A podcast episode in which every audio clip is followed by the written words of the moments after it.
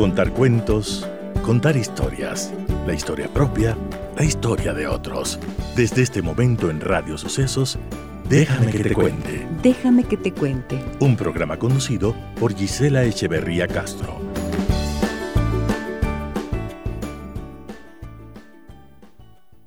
Buenos días, ¿cómo están ustedes, queridas amigos y amigas de este programa y de 101.7 FM Radio Sucesos? Mi saludo cordial a todos ustedes hoy y a quienes nos escuchan en www.radiosucesos.fm. Hoy vamos a hablar de qué pasa cuando tu pareja te controla. Déjame que te cuente. Déjame que te cuente. Amárrame, así dice, ¿no? Mon Laferte, con Juanes en esta canción, que es de un ritmo fantástico, me encanta. Para alegrar el día. Bellísima, ¿no es cierto?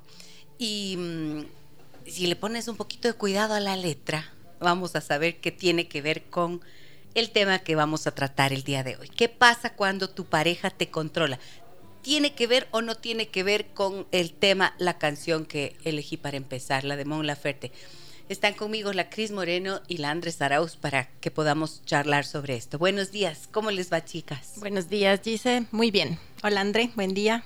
Hola, Cris. Buenos días, Gise. Feliz, feliz de estar aquí. Muy bien. ¿Tiene o no tiene que ver esta canción con el tema? A ver, ¿por qué? ¿Por qué? ¿Por qué? porque justamente eh, la palabra principal es amárrame. Amárrame, amárrame. Pero sin querer. Como vuelve, y como es que dice, eh, vuélveme de a poco, vuélvete, ¿cómo es que dice? Em, ¿Cómo es la letra? No me sé toda la letra. ¿Cómo es que dice? Amárrame, pero sin querer. Tómame del pelo y repíteme mi nombre. Mira, estos son actitudes, comportamientos al interior de la relación de pareja, ¿no es cierto? Que pueden sonar muy pasionales, ¿o no? De pasión, de intensidad, de este sentido como de pertenencia, pero vea, amárrame. Voluntariamente le está diciendo, contrólame. ¿A qué te suena a ti, André? Yo creo, bueno, yo pienso que es en sí una relación muy, muy de dependencia. En algún punto de la relación creo que se confunde el ser controlador con ser em, preocupado. Ajá. A ver, ustedes tienen que confesarse conmigo. Por favor, ya saben, aquí miércoles, empezar. miércoles son de confesiones, ¿no es cierto? Entonces quiero saber, ¿alguna vez tú has sentido, Cris, que te controlaban o tú misma en algún momento has actuado así de forma controladora? Mm, Sabes que afortunadamente no he tenido parejas que, yo sienta eso. No. Eh, tal vez en algún momento sí hubo, sí hubo alguna cuestión de celos en algún episodio, pero no era algo constante. Creo que al ser más joven también uno experimenta esas cosas. Entonces en la adolescencia o en, en eh, algún episodio así, pero algo como que me controlen, no. No. Y yo controlar a alguien, tampoco. Sí tuve alguna escena de celos que pude haber como dicho algo, sí. Eh, pero controlar a alguien, ya en ese punto, la, la verdad, no. Ok, ¿tú, Andre? ¿Controladora? Ve Qué vergüenza. La lágrima, empieza a salir las lágrimas. Sí, yo sí tuve una época de mi vida. que no quisiera recordar, ¿Ah, pero sí? fui muy tóxica. Tóxica, ¿Ah, sí, controladora. Pero, todo fue a raíz de, o sea, porque cuando uno vive situaciones así súper complicadas en una relación, pues te vuelves muy dependiente de esa persona y empiezas a querer llevar el control de todo. A ver, pero ¿cómo? Pero es porque ya vas sintiendo de que la relación ya va muriendo. No, pero a mí me, cuentas con pelos y señales. A ver, queremos oír toda la historia. no, la historia no, pero eh, tal vez no la historia, Cris. No, no, la historia personal, pero ¿qué hacías tú, André? pero cuando tú dices que sí, cuando te reconoces como actuando de forma controladora, ¿qué, qué hacías como para, para que digas eso? ¿Qué era lo que tú hacías con tu pareja? Ah, yo puedo decir que yo llegué hasta seguir a esa persona para saber qué es lo que estaba haciendo y si es que era verdad lo que me decía. o sea, ahí está. el punto fundamental, la desconfianza, ¿no es cierto? Le seguiste. Sí. ¿Y? Y comprobé todo lo que yo ya sabía. Ah, sí, sí, sí. Entonces ahí fue el punto de quiebre. pero su... Ay. ¿Y cuando, cuando descubriste todo? ¿Se lo dijiste? ¿Se lo enroscaste ese instante así?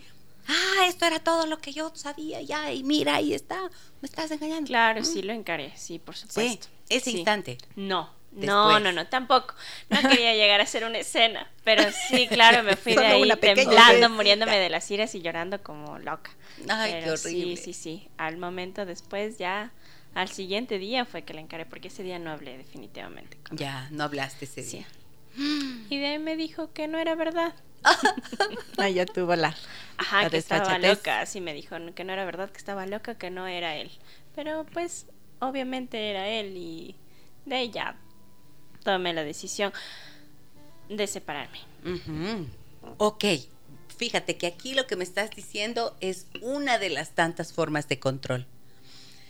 Llega, si estás en una relación en la que no hay confianza y esa desconfianza claramente tiene razones para existir. O sea, no es que uno empieza una relación y entras de partida con desconfianza No. hay actitudes, acciones de la persona que van levantándote la desconfianza, ¿sí o no? Sí, Eso pasó. claro, totalmente. Entonces empezaste a dudar. Y empiezas a dudar y le vas y le preguntas, no sé, oye, o le dices lo que sientes. Yo me siento insegura. ¿Dijiste algo así? No, Solo te guardabas por dentro. no. Sí, yo hasta ahora creo que sí. Bueno, ya no tanto, pero sí. Yo me guardaba todo y me guardaba todo y no decía nada. Yo nunca hablaba. No hablabas. No. Ah, y, y entonces, ¿cómo era para ti estar con toda esa desconfianza por dentro? Ay, era terrible. Qué horror. A veces lloraba mucho, sí, pero lloraba de las iras. De las iras de que de las iras de desconfiar de que estar con él o de no poder salir de allí de no saber qué es lo que estaba pasando conmigo. Porque yo sabía ya, tenía todo planteado, el terreno estaba ahí, todo. Yo sabía que ya tenía que irme, pero no tomaba la decisión para hacerlo. Mm, Y es- pasé mucho tiempo, años así. Esto es horroroso no esto es un desgaste infinito te das cuenta lo que es vivir con la desconfianza y con el miedo a mí me ha pasado en consulta encontrarme con eh, personas especialmente mujeres pero también he visto hombres de hecho eh, que viven con esa angustia y con esa desesperación, porque eso se convierte en una desesperación. Y en algunos casos he visto que tiene que ver con situaciones anteriores. O sea, de repente alguien vive un engaño en una relación anterior y entra con una cuota de miedo ya a la relación nueva. Claro. ¿no es cierto? Y si la pareja tiene una conducta o hace cosas que golpean directamente en la desconfianza, típico, por ejemplo, te engañó a alguien y luego tú empiezas otra relación y le ves a esa persona muy concentrado en su teléfono celular. ¡Ting! Le viene, se te desata el susto, el miedo, ¿no es cierto? La desconfianza Claro. que ya te quedó del pasado. Y entonces lo que no sé es, si tú no decías nada, ¿por qué dices que eras controladora?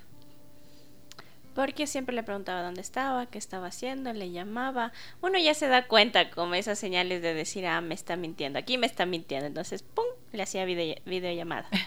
¡Pum! Entonces, ¡pum! ¿Y dónde que no me contestaba? No, sí, era muy triste. Te volvías loca. Sí. Sí, horrible. A ver, y eh, tú, Cris, em, ¿tú has conocido historias así como lo que nos comenta Landre? Bueno, yo viví algo muy, muy cercano eh, eh, desde la adolescencia, ¿no? Eh, la, la historia de, de la, de la que era mi mejor amiga en ese entonces. ya. Ella conoció a una persona, nosotros éramos amigas desde los 14 años. Ya. Entonces ella conoció a una persona cuando tenía 16 y estuvo con ella muchísimos años, fue su juntos. Y ella tenía una relación donde había este control, ¿no?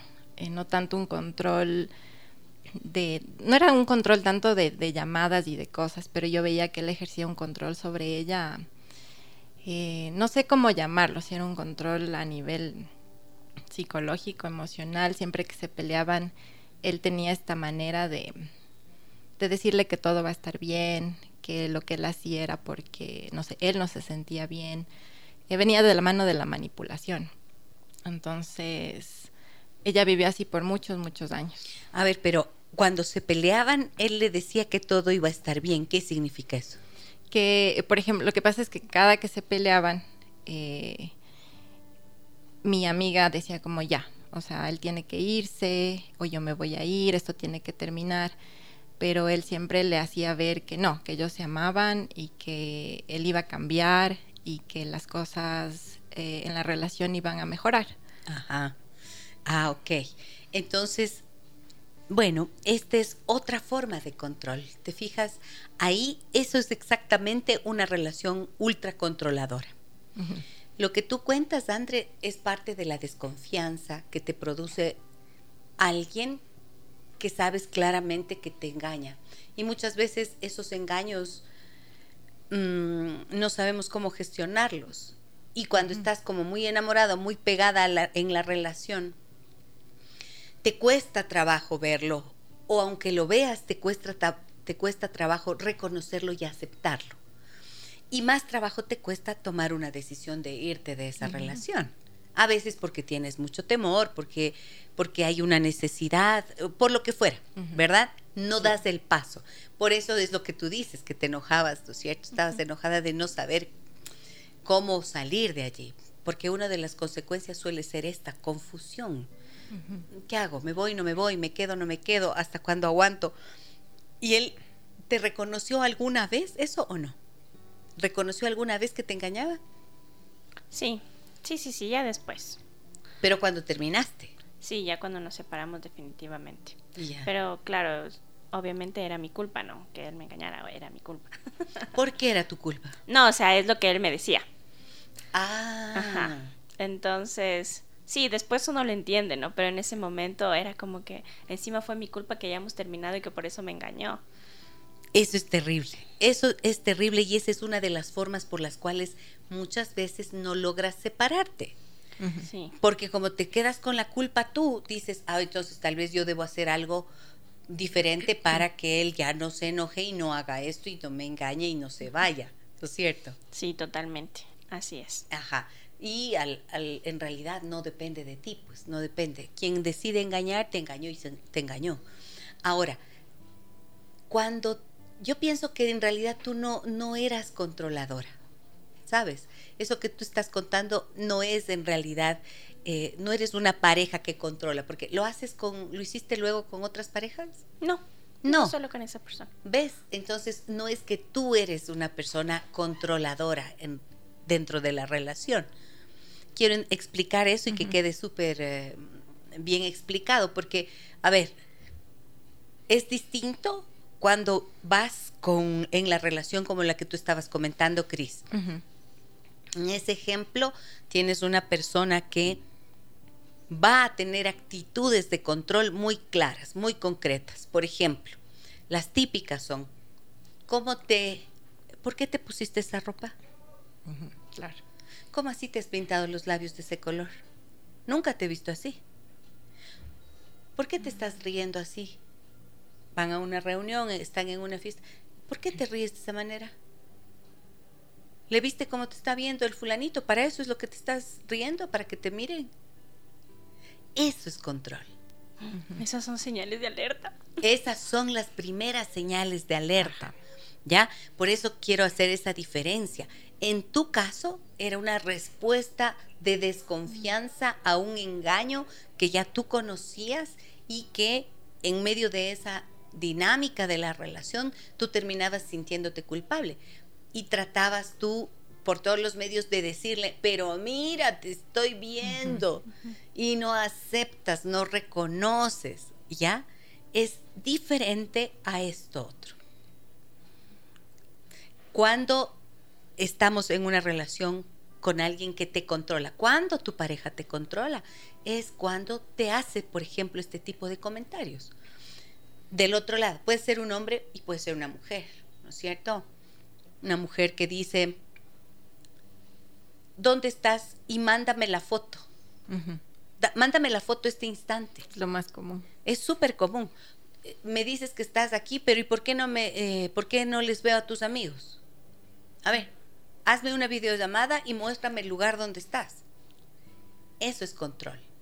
Y he visto que muchas veces ese control, e- ese hombre que está siendo controlado, no ha hecho nada como para ganarse esa desconfianza. ¿Me explico? En tu caso sí había razones de desconfianza. En este caso no. Ahora, fíjense que el extremo de lo que yo he podido escuchar en este sentido, lo escuché hace algún tiempito, eh, alguien que me decía, un señor que me decía, ¿sabe qué, Gisela? Lo que pasa es que yo no puedo soportar la idea, no puedo soportar la idea de perder su pensamiento, su sentimiento y su cuerpo. ¿Te das cuenta? A ver, ¿qué piensan ahorita cuando digo eso? Terrible, porque él quería tener el control de todo, incluso de lo que ella pensaba. Eso es control. Claro, demasiado. Entonces ella no podía hacer nunca.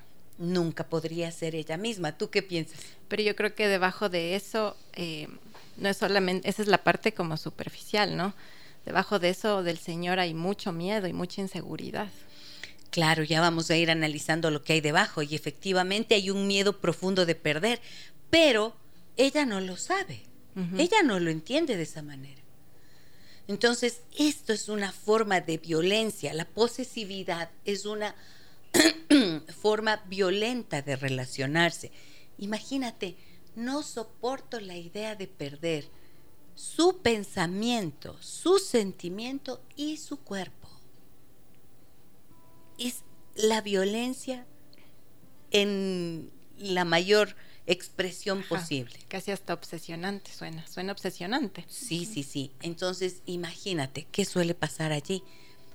Yo le preguntaba, ¿y cómo tú le comunicas a tu esposa esto que tú sientes? ¿Cómo? Y entonces él me decía, yo le llamo constantemente, le pido que me mande mensajes para saber dónde está. Em, le digo que me repita constantemente que me ama. Le- digo, si es que no me dice que me ama, yo le digo, ya no me quieres, ¿no? No, pero es que yo sí te quiero. Bueno, ¿y por qué no me dices? Entonces, ¿Te das cuenta? Estás en un constante reclamo.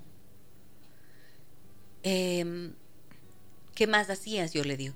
Me dice, cuando se iba con su familia, por ejemplo, yo siempre le decía, ¿de qué hablaste? ¿Hablaste de mí? ¿No hablaste de mí? ¿Y para qué te vas a ir con tu hermana? ¿Y por qué otra vez con tu amiga? ¿Y qué tienes que andar hablando con esa amiga tuya que es divorciada? Ya te estar lavando el cerebro. pero es ya un nivel muy, muy alto. Bueno, eso es control. Y esto no era así cuando eran novios. Pero en las primeras etapas de una relación, en las primeras etapas de una relación, generalmente no lo vas a ver. No. Lo vas a interpretar como cariño. Te voy a recoger en tu casa. Te voy a buscar a la salida de la oficina. Claro. Te llevo, no te preocupes. No, no, lo que quiero es que estés bien, que estés cómoda. Ah, te vas a ir a una fiesta de tus amigas de colegio. ¿Y por qué no puedo ir yo? Claro. ¿Te das cuenta? Esas expresiones tienen que ser tomadas en cuenta, muy tomadas en cuenta, porque esos son síntomas terribles, signos terribles de control y son violencia. Son violencia muy solapada que luego, a medida que pasa el tiempo, va creciendo como en una espiral. Han visto cómo es el tornado, ¿no es cierto? Sí. Un ciclón. Tienes un ojito chiquito en la punta, pero eso es Va creciendo. y se va ampliando y ampliando y ampliando hasta que arriba es gigante. Esa es la violencia. Empieza con estas pequeñas frases o actitudes que aparentan ser preocupación por el otro Ajá. y luego terminan convirtiéndose en situaciones mucho más difíciles de manejar. Bueno, ahí está planteado el tema. ¿Qué me cuentan ustedes? ¿Les ha pasado? ¿Han vivido situaciones como esta en la que su pareja ha tenido comportamientos claros de control que han evidenciado esta necesidad de control? ¿O eh, ustedes han actuado así de alguna forma alguna vez? Me lo cuentan en el 099 556 3990 y también en redes donde estamos haciendo en Facebook, hacemos nuestra transmisión en vivo. Volvemos enseguida. Déjame que te cuente un encuentro que nos humaniza.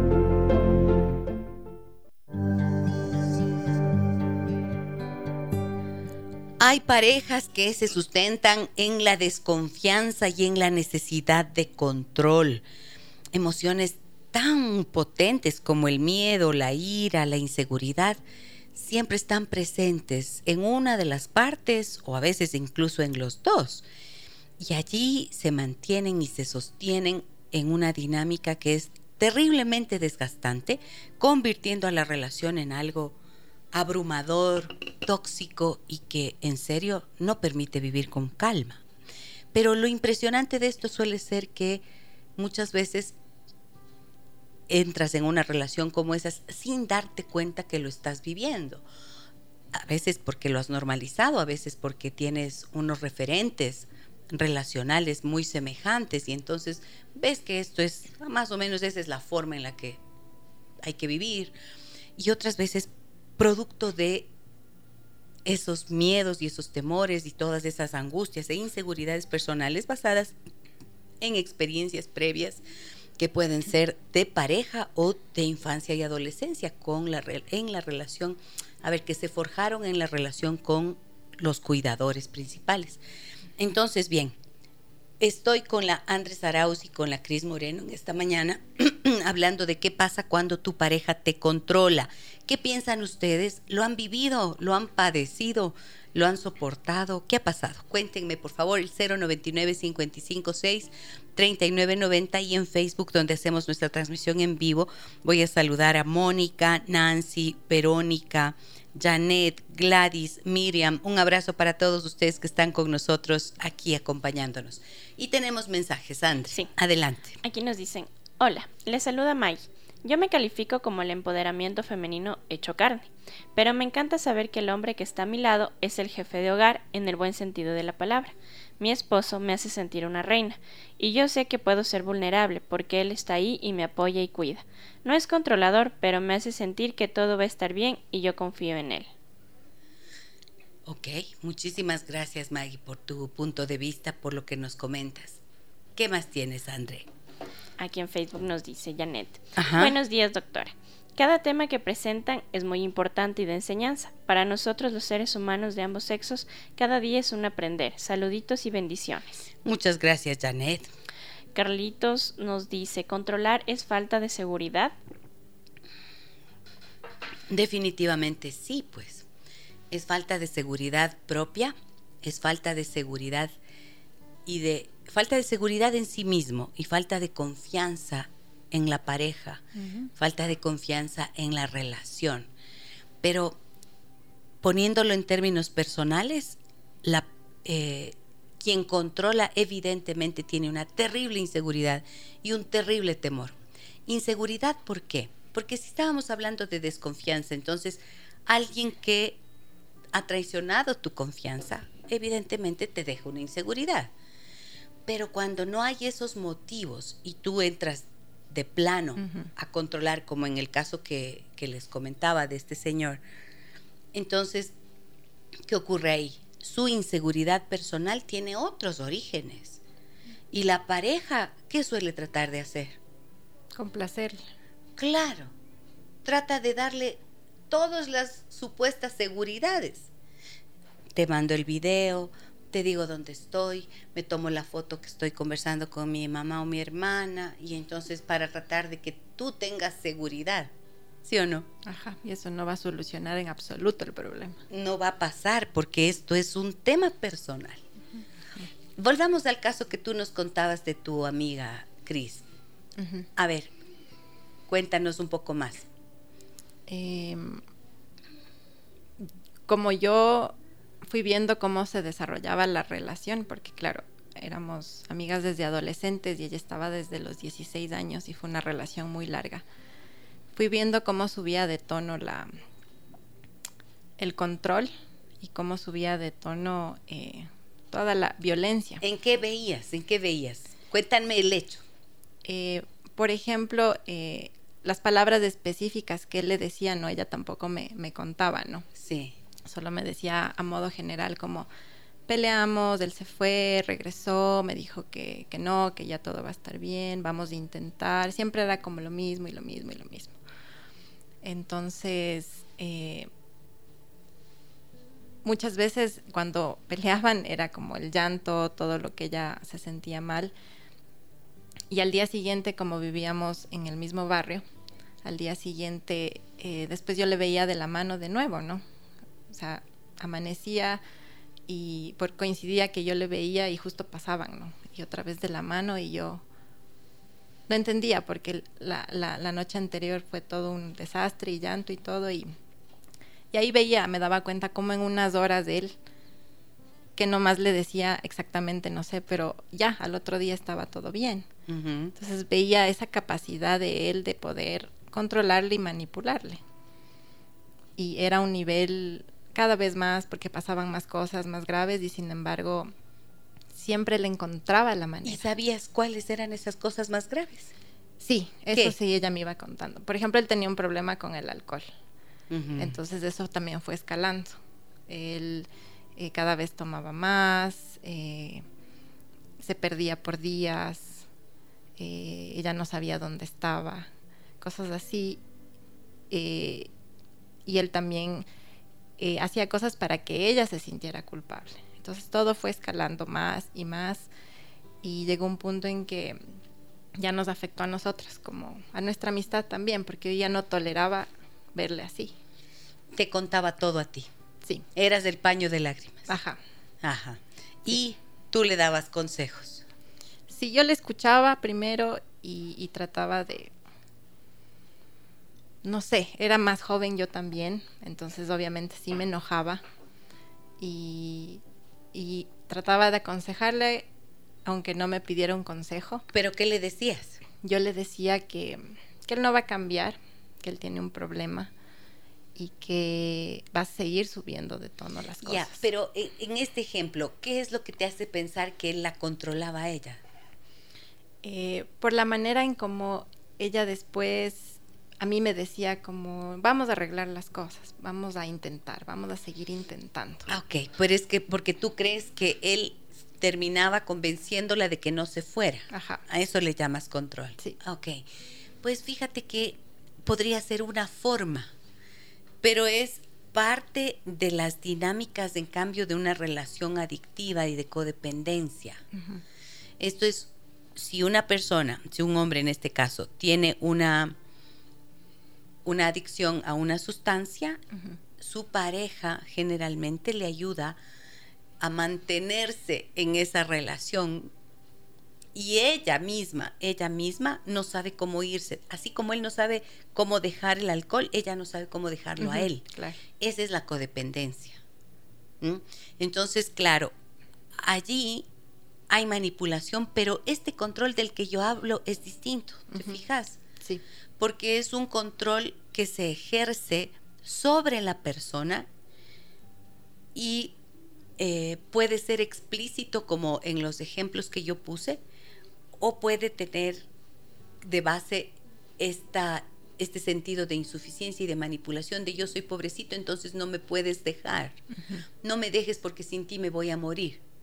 Ahí es una forma de control manipulatoria. Uh -huh. La otra más de violencia explícita, ¿no es cierto? Sí.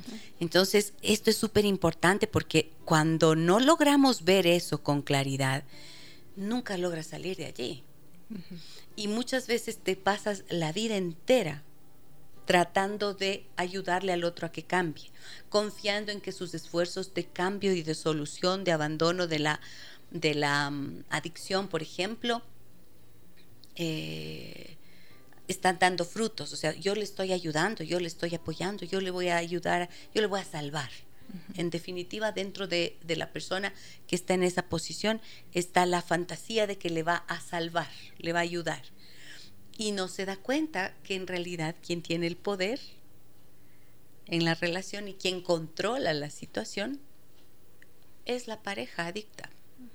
Sí. Es distinto, o sea, tiene todas estas connotaciones. Tengo, tengo dos mensajes, André. ¿Tú, ¿Tú los lees o los leo yo? Sí, primero leo un mensajito de WhatsApp que nos llegó. Ya. Buenos días. Tómese en cuenta que los hombres que han vivido un apego inseguro en su, en su infancia y por tanto no han podido hacer un desprendimiento saludable de la dependencia materna, trasladarán ese sentimiento de pérdida terrible a su relación de pareja. Hay que analizar también por qué se produce un enganche intenso entre una determinada mujer, que también debe tener una situación infantil correspondiente. Todo podrá ser.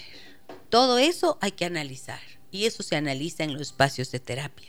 Lo importante es saber que cuando estás en una relación así, el hombre tiene, no, no solamente eso, porque eso es como eh, un apego inseguro o tiene problemas al desapegarse de la madre. No, me acuerdo tanto del doctor Marco Ruano cuando dice, eh, un hombre se convierte en hombre el día en que deja a su madre. Eso, un hombre se convierte en hombre el día en que deja a su madre. Y a veces los hombres no logran hacer esa separación adecuada de las madres, pero eso no justifica el control. En absoluto no. Eso no justifica ninguna forma.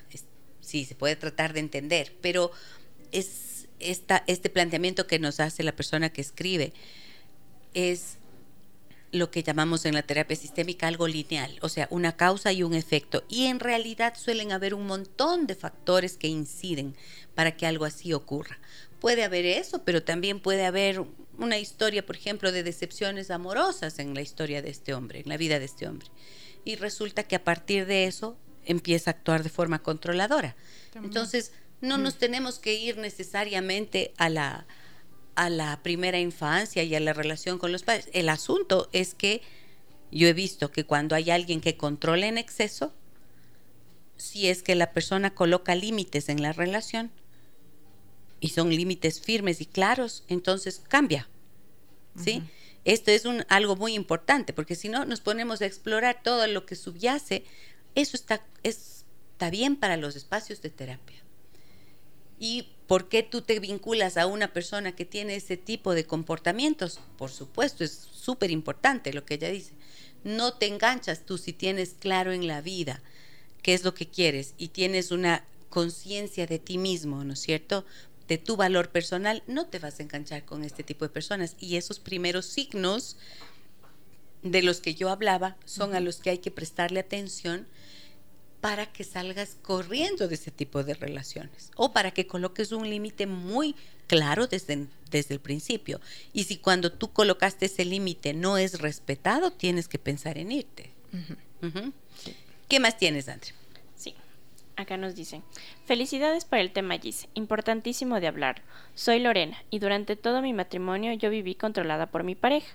Él no permitía que yo haga un solo movimiento sin que él supiera dónde estaba, incluso cuando estaba donde mis padres. Al principio pensé que su amor era tan grande que me cuidaba siempre, hasta que empecé a sentirlo como abuso. Ahora ya estamos divorciados, pero yo he hablado claro con mi hija para que sepa cuáles son las señales de alerta.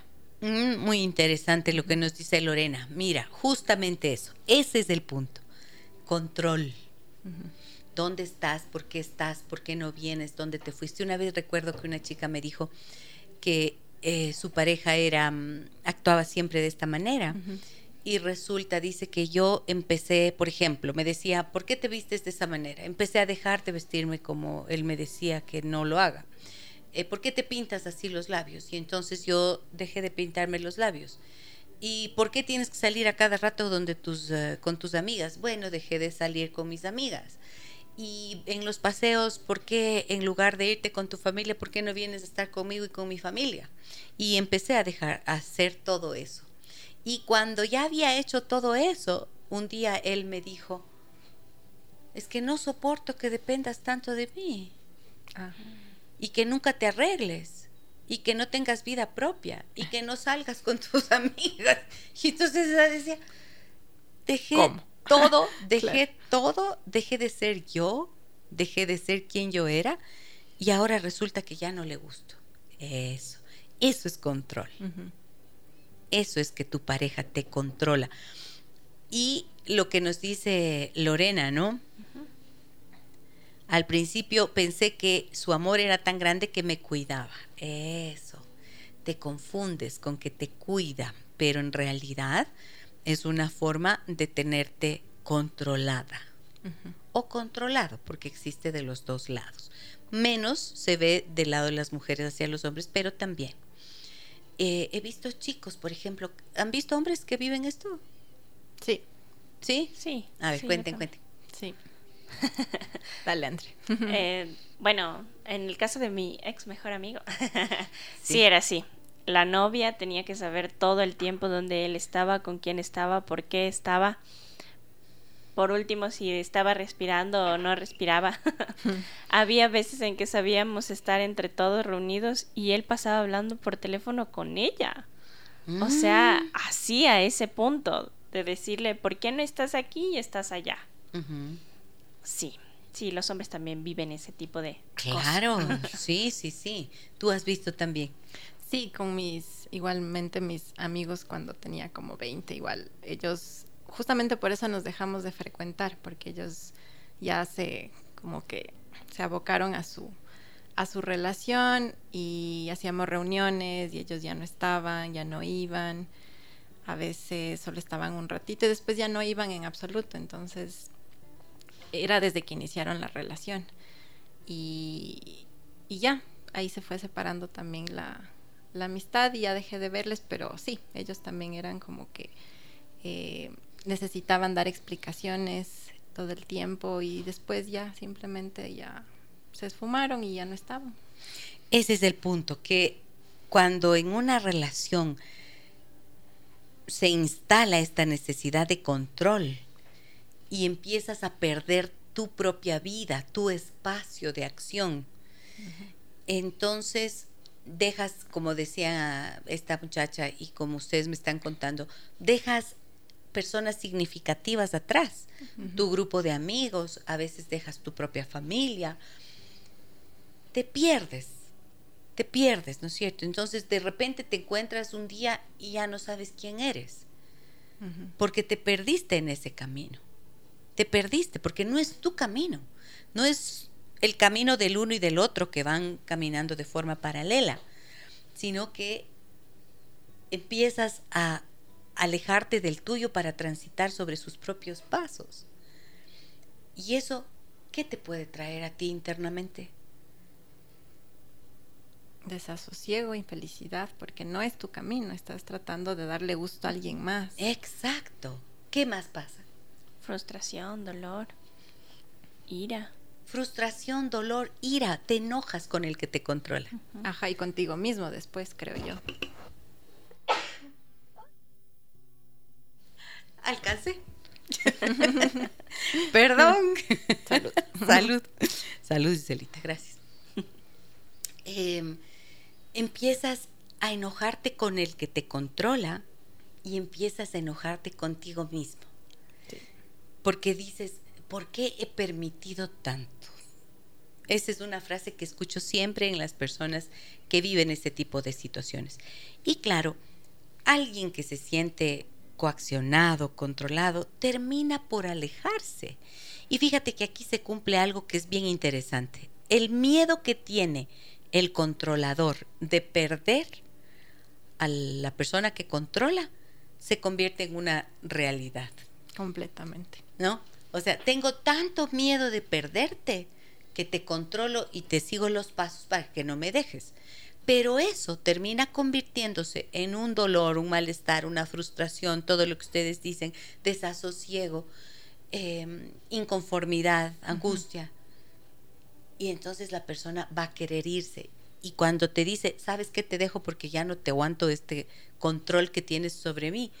El otro dice, yo sabía que me iba a dejar. Claro, se cumple su, Sí. Se su cumple, creencia. se convierte en esto, esto es la, la famosa profecía autocumplidora. ¿no? Se cumple, pero ¿por qué? no porque la persona tenía algo de malo y de entrada no quería estar contigo, sino porque actuaste de esta forma tan controladora que ya que nadie puede tolerar, humanamente nadie puede tolerar eso te demasiado tiempo. Te ahogas. Entonces, estas parejas que a veces, como la canción, ¿no? Amárrame. Ajá, amárrame, pero un ratito. Un ratito. un ratito nada más. Un ratito, pero el amárrame es quiero que tengas todo el control sobre mí.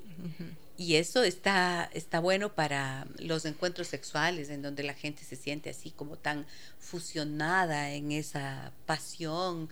Claro. Y puedes decir tantas cosas, soy tuya para siempre, eres mío para siempre. ¡Guau! Esas palabras que son de posesividad. Y hay que tenerle, prestarles atención también. ¿No es cierto? Porque en serio es como puede ser instintivo en ese instante, en ese momento, pero ¿y qué pasa si es que eso no corresponde solo a, esa, a, ese, a ese ámbito de la intimidad sexual y se traslada a estos otros espacios de la relación? Es peligroso. Son Sí. relaciones peligrosas. Ok, ¿qué más tienes, Andre? Sí, aquí nos dice. Super tema. Muy útil para darme cuenta que se necesita ayuda terapéutica, capacitación, para aprender a vivir libres. Pregunta, ¿cómo aprender a ser interdependientes? Saludos para todo el equipo. Interdependientes. Esa es una linda palabra. Es un concepto muy bello de la terapia sistémica. En- hablamos de interdependencia. A ver, hay una, pongámoslo así, en un extremo, en este, por ejemplo, el del control, está la dependencia. ¿no es cierto? Estas relaciones que se convierten en esa especie de nidito de amor. Porque a veces puede ser uno solo el que controla y el otro se cansa. Pero a veces son los dos que por se controlan partida. así y entonces em, no tienen paz nunca.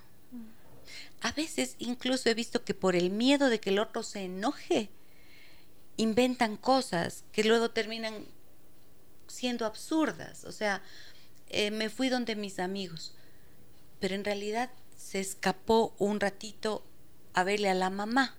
Pero como a ella le molesta que él vaya donde la mamá, inventa que fue donde los amigos. Y ella tiene un rastreador satelital y se da cuenta que el auto no estaba donde ella, él dijo. Entonces llega a la casa. Tremendo problema. ¿Por qué? ¿Por qué me mentiste? Es que no, es que me fui, es que lo que pasa, es- eh, eh, me estás mintiendo. Entonces, cada vez y cada vez el espacio de libertad es menor y terminan esos nidos de amor siendo tan asfixiantes que expulsan a uno de los dos o revienta todo y salen volando por los aires. ¿No es cierto? Entonces, claro, eso es dependencia total. En el otro extremo, miren una cuerda, ¿no es cierto? En un extremo la dependencia, en el otro extremo la independencia. Parejas que cada uno quiere vivir su vida a su aire Claro. y que todo el tiempo está hacia afuera. Eh, ¿Qué pasa ahí en esos casos? Ya no hay ni una relación también de pareja porque cada uno está por su lado, entonces no. Claro. ¿Qué están compartiendo? No, No comparte. no compartes, entonces están tan lejos que más o menos se convierten en amigos o en compañeros, en roommates. En conocidos. en conocidos que comparten claro. un espacio común, pero nada más, ¿verdad? Entonces, la interdependencia, en cambio, lo que, lo que propone y plantea es, tenemos un espacio personal que es respetado por los dos y tenemos un espacio mayoritariamente compartido que es en donde se desenvuelve la relación de la pareja.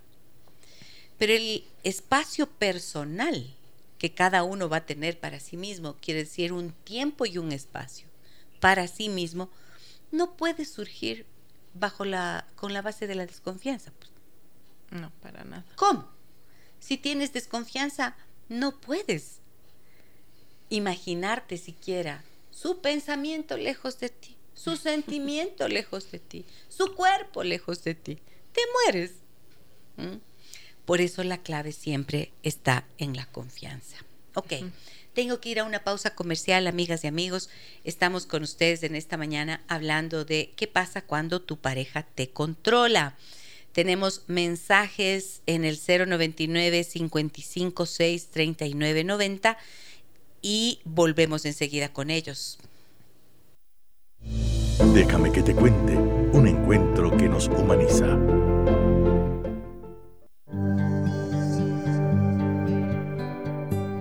¿Qué pasa cuando tu pareja te controla? Pasan cosas feas, como estamos viendo, ¿no es cierto? No pasan muchas cosas buenas.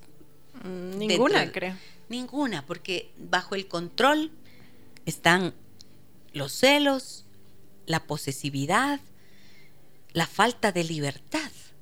Y como hemos visto, a- y como he dicho alguna vez, al menos desde mi perspectiva, si no hay, eh, o sea, para mí la libertad es más importante que el amor incluso.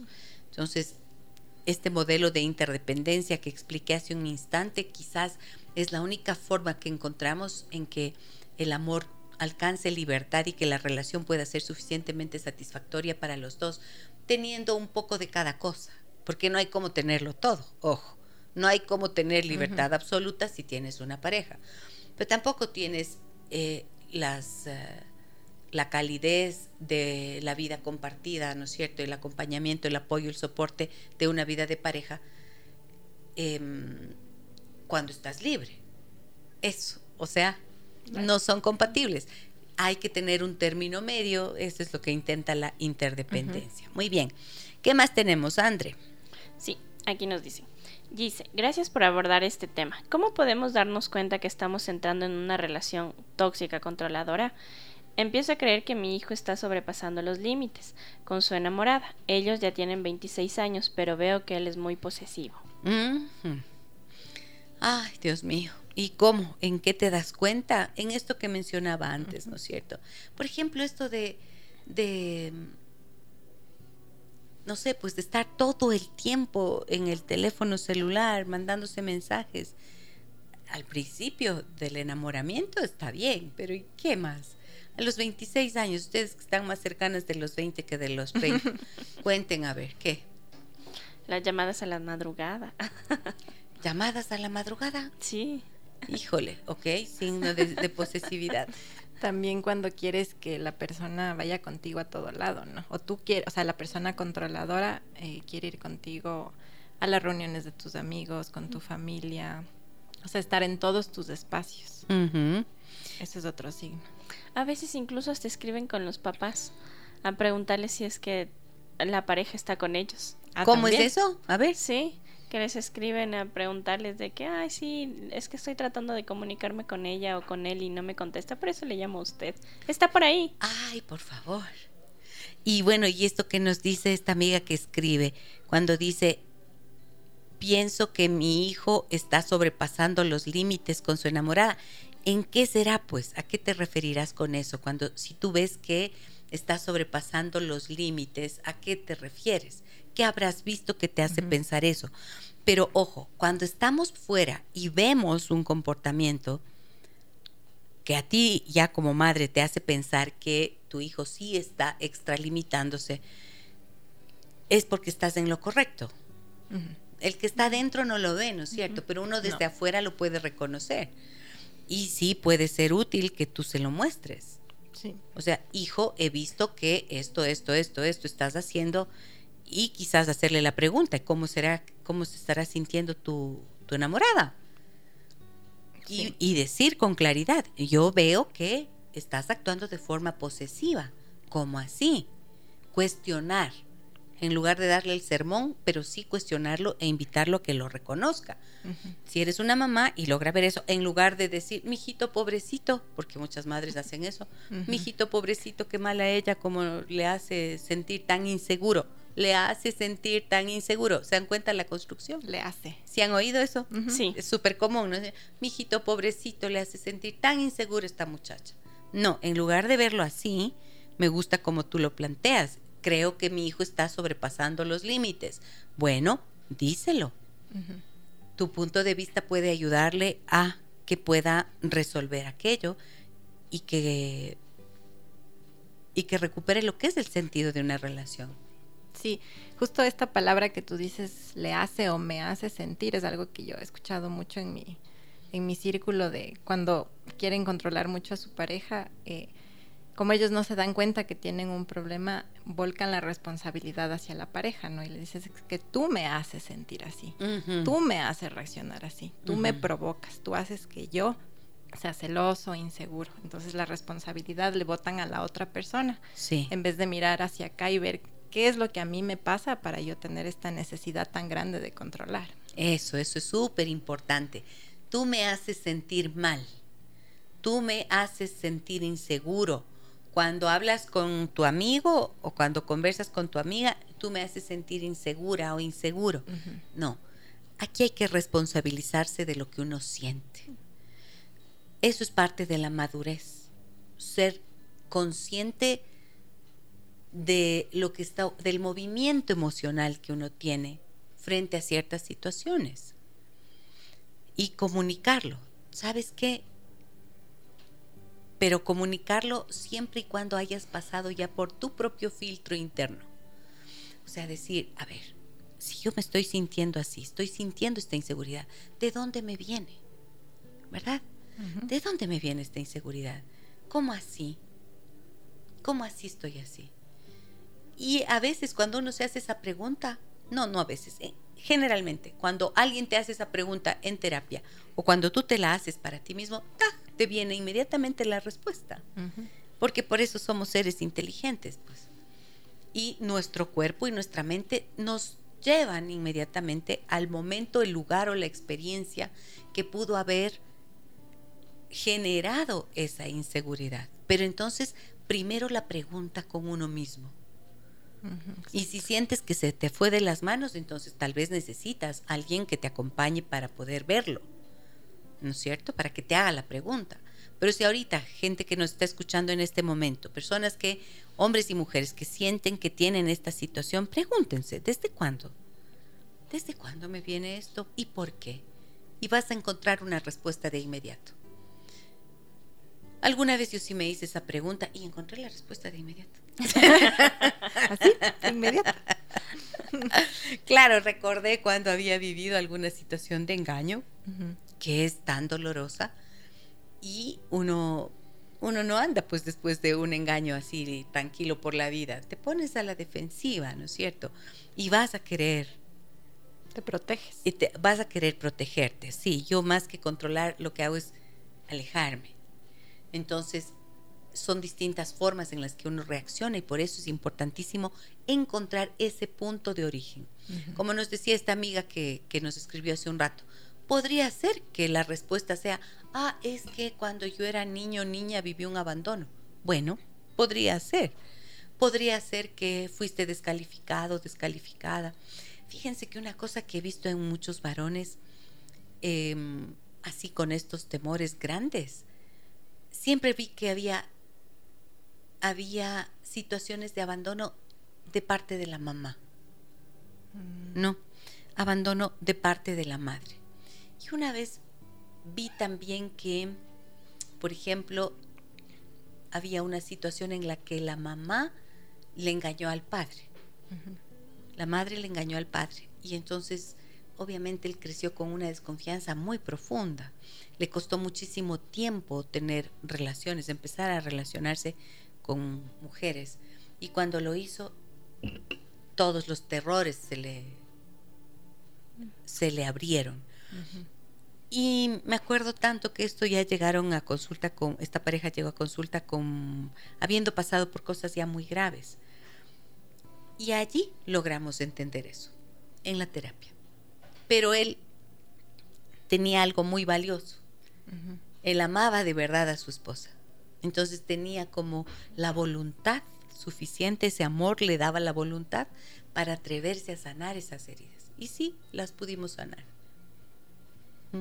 Entonces hay un aprendizaje en la forma de interactuar, hay unas razones emocionales que pueden tener que ver con, con eventos traumáticos y todo tiene solución, pero lo primero es poder reconocerlo. Por eso la, invitación que les hago, ¿no es cierto?, hacerse esa pregunta. Muy bien. ¿Qué más tienes, André? Dice, y se Sí. podría llegar el caso en que los dos son controladores, pero ninguno de los dos se da cuenta y viven como que enfrascados en eso. Y las personas externas se dan cuenta de que están viviendo una relación controladora, pero ellos se sienten cómodos con eso. Eh, claro que puede existir en de todo existe en la viña del Señor. de todo hay en la viña del Señor, dicen, ¿no es cierto? De todo, a veces de más. Sí, puede, claro que puede existir eh, una pareja que, que se retroalimente desde la inseguridad y del miedo. A veces, mira, yo he visto esto, ¿no? Cuando hay algo así, mm, alguna vez he puesto como, como esta imagen para que ellos puedan verse y reconocerse en una situación como esto que planteas, Andre. Son parejas que han visto los lucha, los boxeadores, que se abrazan, Sí. ab- se abrazan para como evitar que el otro le pegue en la cara, ¿no es cierto? Pues se abrazan y luego empiezan a golpearse, tac, tac, tac, tac, en los riñones, creo. Ajá. Pa, pa, pa, pa, Ujú, pa, pa. sí. Y no se sueltan. Y no se sueltan hasta que llega el referee y les separa, ¿verdad? Muchas parejas funcionan así. Ahí están en eso que tú mencionas. Están juntos, demasiado juntos, se controlan al nivel de no dejarse ni respirar, pero están tan enojados el uno con el otro que se siguen golpeando, se siguen haciendo daño. Y cuando de repente yo pongo esta figura y ellos se ven ahí y no saben cómo soltarse. Por eso ya llegado a esos niveles, no es que no se dan cuenta, se dan cuenta de la insatisfacción porque les duele igual, o sea, el golpe igual te duele. La falta de aire que genera esa asfixia y ese control tan intenso igual te molesta. Es que no sabes cómo vivir de una manera diferente. Entonces, por eso llega el referee y les separa, ¿no es cierto? En la terapia yo muestro esto que ellos están viviendo y de repente dicen, ah, ¿y ahora cómo hacemos? Y entonces eso ayuda a empezar a abrirse, digamos, a la posibilidad de aprender otras maneras de relacionamiento, porque esta claramente no es sana. Y a veces, miren, las personas le llaman amor a esto. Y ahí hay un concepto que creo que es útil. Sí, puedes sentir que amas, pero muchas veces es la necesidad y la dependencia. Pero supongamos que en serio tú sientes que amas. Los dos que están ahí abrazados dicen que lo amas al otro, porque no solo son eso, ¿no es cierto? Las relaciones de pareja tienen muchos otros ámbitos de compartir. Sí. Entonces es muy probable que, que tengan cosas que valoran y que en las que funcionan adecuadamente también. Y eh, eso les impide soltarse. Entonces ahí yo suelo introducir este concepto este, de este de un psicoterapeuta fantástico que se llama Joan Garriga, un español, y les suelo mandar a que lean el libro El buen amor en la pareja de Joan Garriga.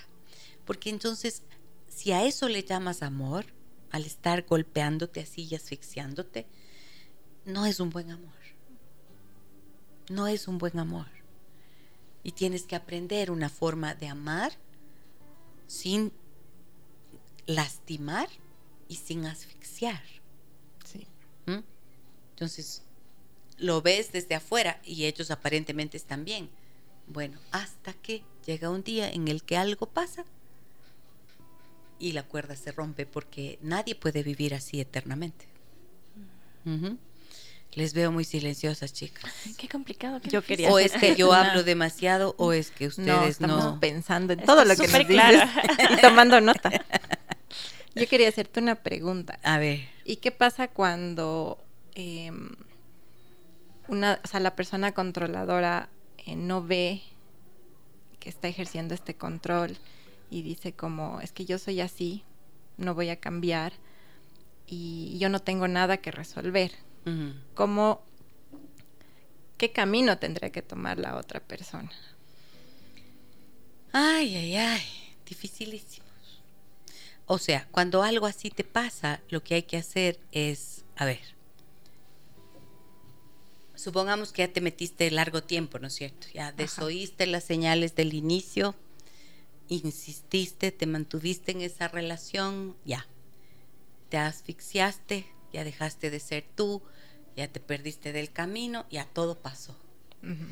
Y de, de, pronto quien estuvo, está asfixiada por el control, se da cuenta y le dice, oye, esto, esto, esto, esto, me siento abrumada, sufrida, dolida, lo que sea, ¿cierto? Ahí tú dices, y el otro dice, ¿qué te pasa? Yo no tengo que cambiar nada. Ahí me dices, ¿no es cierto? Ahí. Ya. ¿Qué hacer ahí? Entonces la persona que está sintiendo el control, lo que tiene que hacer es preguntarse a sí misma si esa pareja le conviene o no. Si esa relación le conviene o no si ese sufrimiento que tiene, si ese malestar, si la asfixia y el perderse a sí misma es un precio que está dispuesta a pagar para continuar en esa relación. Porque cuando el otro no se mueve de su lugar y no está dispuesto a cambiar, ¿será que te ama? Cuando el otro no escucha tu dolor, no es amor cuando al otro no le duele tu dolor, no hay amor. Cuando el otro sabe objetivamente que te está causando daño, tú se lo dices, le muestras el dolor que experimentas y no te escucha y no se mueve, no es amor. Cuando amas, eres sensible al sufrimiento del otro y de alguna manera tienes que experimentar una empatía. Si no tienes empatía con el sufrimiento de tu pareja, no la amas. Y tú tienes que ser capaz, si estás en esa posición, de reconocer que no te aman. Cuando no hay respeto, no hay amor. Y tienes que plantear, quizás dar un ultimátum si es que tienes una familia, unos hijos, una estructura, ¿no es cierto?, que no quieres dar por, por terminada de inmediato, tendrás que cuestionarlo y decir, mira, esto yo ya no lo tolero más.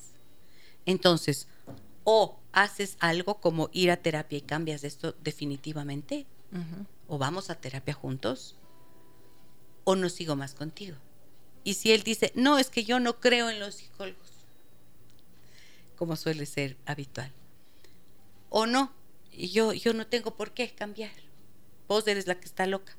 Ahí tú decides entonces, por ti mismo, porque el momento en que la persona te dijo yo no, ya decidió.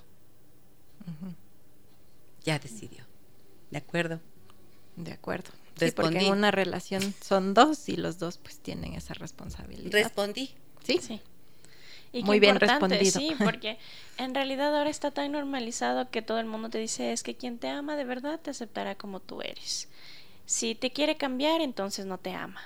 Pero no se dan cuenta que lo que uno quisiera que cambien son esos comportamientos que no son sanos. Eso, eso, André, exactamente. Buenísimo esto que mencionas. Porque em, yo te acepto como tú eres, pero no acepto que actúes de forma que me lastima y me maltrata. Eso no lo puedo aceptar.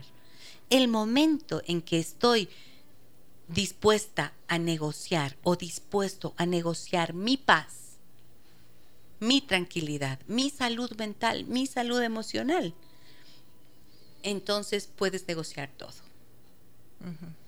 Ya cediste todo, pues. ya te convertiste en un terreno, en una alfombra sobre la que él pisará cuando quiera. O ella pisará cuando quiera. Sí. Ya, cuando tú cedes eso, es como que después de que te traicionan o te engañan y no ves en la persona un real mm, sentimiento de empatía hacia tu sufrimiento y vuelves por más y sigues allí, es como que le cargas tú misma, le pones la nueva balita en la pistola para que te meta otro tiro. ¿Ya? Sí. Eso. Esto es una reflexión personal esto siempre tiene que resolverse a través de lo que uno siente y piensa. Tu dolor, tu sufrimiento, tu incomodidad, tu angustia, tu desesperación, tu no saber qué hacer. Esos son los indicadores de que esto es algo que tienes que resolver. A veces optas por no verlo, por no no sé qué. Bueno, te pasa una factura grande. Y si no te la ha pasado a ti todavía, luego lo vas a ver reflejado en tus hijos. Así es. Ahí está la cosa, ¿ok? ¿Qué más tienes, Sandra? Sí. Aquí nos dicen, hola, buenos días, soy Roberto. ¿Es lo mismo ser tóxico que intenso o cuál es la diferencia? Ah, chuta. Una vez tenemos un programa, ¿no? En Spotify sobre la pareja tóxica, las relaciones tóxicas. Roberto, te recomiendo, te metes a Spotify, pones, déjame que te cuente Giselle Echeverría, eh, relaciones tóxicas. Y ahí vas a tener o de- tóxica o intensa era. Eh, ¿Qué pasa cuando Eres eres, el tóxico de la relación? Eres el tóxico de la relación, ya. Ahí, ahí vas a tener un programa entero en el que hablamos de eso. En Spotify encuentran todos los programas. Em, pero ahorita cuando haces esta pregunta me parece interesante. Mira, a veces se entiende que dices, no sé, hoy que, que hay tanta necesidad de vivir cada uno por su lado y de como de tener tanta libertad y tiempo, le das poco tiempo a la pareja. Y de pronto puede la persona decirte, ay, qué intenso que eres. Pero en realidad lo que estás pidiendo es un poco de tiempo para compartir. Claro. Eso no te vuelve tóxico ni intenso. Entonces ahí quizás, si es que ese fuera el caso, no sé si estoy acertando con lo que digo, ¿verdad? Pero si es que ese fuera el caso, ahí tú tienes que ponerte a pensar si en realidad la persona quiere estar contigo o no. Y claro. quizás sea bueno preguntarle directamente. Disculpa, ¿cuál será tu agenda? ¿Será que tienes un tiempito para...? Claro, tóxico es cuando ofendes, cuando maltratas, cuando controlas. Eso se vuelve tóxico. Lo que expliqué antes no puede ser más gráfico. Esos dos abrazados, golpeándose, eso es tóxico. Tóxico te quita la calma, te quita la paz, te quita la tranquilidad. Te ofende, te aniquila emocionalmente. Eso es tóxico y no sabes cómo hacer. Tóxico también es cuando tú andas detrás del otro mendigando amor, mendigando que te quiera, suplicando un poquito de atención, un poquito de tiempo, que no seas malita, no seas malito, no me dejes, por favor. Eso, humillarse, eso es tóxico. ¿Ya? Intenso, a veces podría ser, si es que pensara en términos de control y alguien le llama, es muy intenso porque siempre está detrás de mí, o es muy intensa porque siempre está detrás de mí, podríamos utilizar la palabra como un sinónimo del control, ¿ya? Pero ponte que fuera solamente esto. Te busco porque quiero estar contigo, compartir un poco de tiempo y tú estás hecha la estirada o hecho el estirado. Se le estrecho. Hecho el. Ay, no me ay, no, porque es que no tengo tiempo para ti. Ah, bueno, entonces ahí tú tienes que preguntar, ¿será Claro. que si quieres estar conmigo? ¿Será que te interesa tener una relación? ¿O no? Porque entonces cuando te llega la respuesta clara, tú ya sabes cómo actuar. Sí. Es mejor a que te estén dando la vuelta por allí, ¿ok? Aquí Silvia nos dice, hay que cortar a tiempo. Yo viví algo así y hasta que llegó a la violencia y casi me mata. Ah, bueno, hay que cortar a tiempo. A veces uno piensa que es demasiado tarde, pero cuando tienes que planteártelo, cuando el control es algo que te asfixia y ya no tienes paz y tú sientes que te perdiste a ti misma o a ti mismo, ese es el momento de actuar. Y ojo, tengan muy en cuenta que aquí entra un factor en juego, el económico. El factor económico también es algo muy importante. Cuando te sientes, cuando uno del, el, a ver, el factor económico como, como elemento de poder, ¿no? Y a veces el factor sexual como elemento de poder. He visto que los hombres controlan más cuando sienten que las mujeres dependen de ellos económicamente. Y las mujeres pueden llegar a controlar de forma inmisericordia cuando sienten que sexualmente tienen un gran poder sobre los hombres. Mm, ¿Sí? Entonces, analizar estos dos elementos, indispensable para poder saber en dónde estás y qué es lo que quieres. Alguna vez le dije a un señor, yo creo que vas a continuar en esa relación porque, porque la, el placer sexual que tienes es tanto que no creo que estás dispuesto a renunciar. Y a veces es así. Y mujeres podría ser que estén tan cómodas económicamente que no estén dispuestas a renunciar. Entonces ahí tienen que saber que ese dolor, el malestar y todo lo que ya hemos dicho es el precio que tienen que pagar. Sí. Pero ya eso es una elección. Y si lo haces como adulto consciente, eliges vivir eso, ya no tienes derecho de quejarte. ¿Ok? Ya. Aquí Marco nos dice. Ya nos vamos. Qué bellos consejos. Antes de escuchar este programa parecía que no hay solución y que hay que vivir así y morir así. Que vivan las terapias. Qué lindo, muchas gracias. Un abrazo, me da muchísimo gusto saber que puede ser de aporte esto que comentamos aquí en el programa. ¿Con qué se quedan de esta jornada, de esta sesión, de este, ¿qué era? De este programa. ¿En qué estábamos? ¿Con qué se quedan mis guambras? Vini, ¿será que podemos poner una cancioncita al final? ¿Sí? Eh, no sé, tú eres bueno para poner algo a tono. Ahorita no se me ocurre nada. No. no, no, ya salimos de la márrame. ¿Con qué se van a quedar? A ver, chicas. Eh, yo me quedo con, primero que siempre hay, hay un camino, ¿no? Que siempre hay eh, una forma de salir de una situación, siempre y cuando miremos hacia adentro. Antes de responsabilizar a la persona al lado mío, a mi pareja en este caso, tengo que regresarme a ver a mí, ver qué, qué es lo que a mí me causa las necesidades que tengo, ¿no? Y al yo analizar eso voy a encontrar respuestas. Siempre queremos encontrar respuestas afuera, cuando las respuestas están acá adentro. Exactamente. Muy bien, Cris. Muchas gracias. Tú, Andre, ¿con qué te quedas? En que todo es base a la comunicación. Tener una buena comunicación con la pareja, con uno mismo, saber qué es lo que queremos, eh, sanar nuestras heridas y tal vez hacerle entender al otro también cuál es la situación que nos está molestando, que nos estamos sintiendo incómodos y buscar la manera de, llegar, de tener relaciones sanas. Yo creo que es súper importante pensar en que efectivamente la respuesta siempre está dentro de uno. Es muy común en la relación de pareja esperar que el otro cambie, pedir que el otro cambie, que deje de hacer así asado o cocinado, o que haga así asado y cocinado. Entonces siempre pregunto, ¿qué pasaría si cada uno dijera, ah, esto creo que es en lo que yo estoy fallando? Y el otro también dijera, oh, pero para eso se necesita humildad. Y aunque parezca paradójico, la humildad requiere valentía. Sí. Valentía para verse a, mí, a sí mismo y para reconocer que no somos perfectos, que no siempre tenemos la razón y que si queremos construir relaciones sanas es indispensable mejorarnos internamente. Por eso les agradezco siempre a quienes están pendientes de nuestro programa y por su valioso interés en ser parte de esta comunidad de personas que buscan crecer emocional, familiar y espiritualmente. Muchísimas gracias a todos ustedes.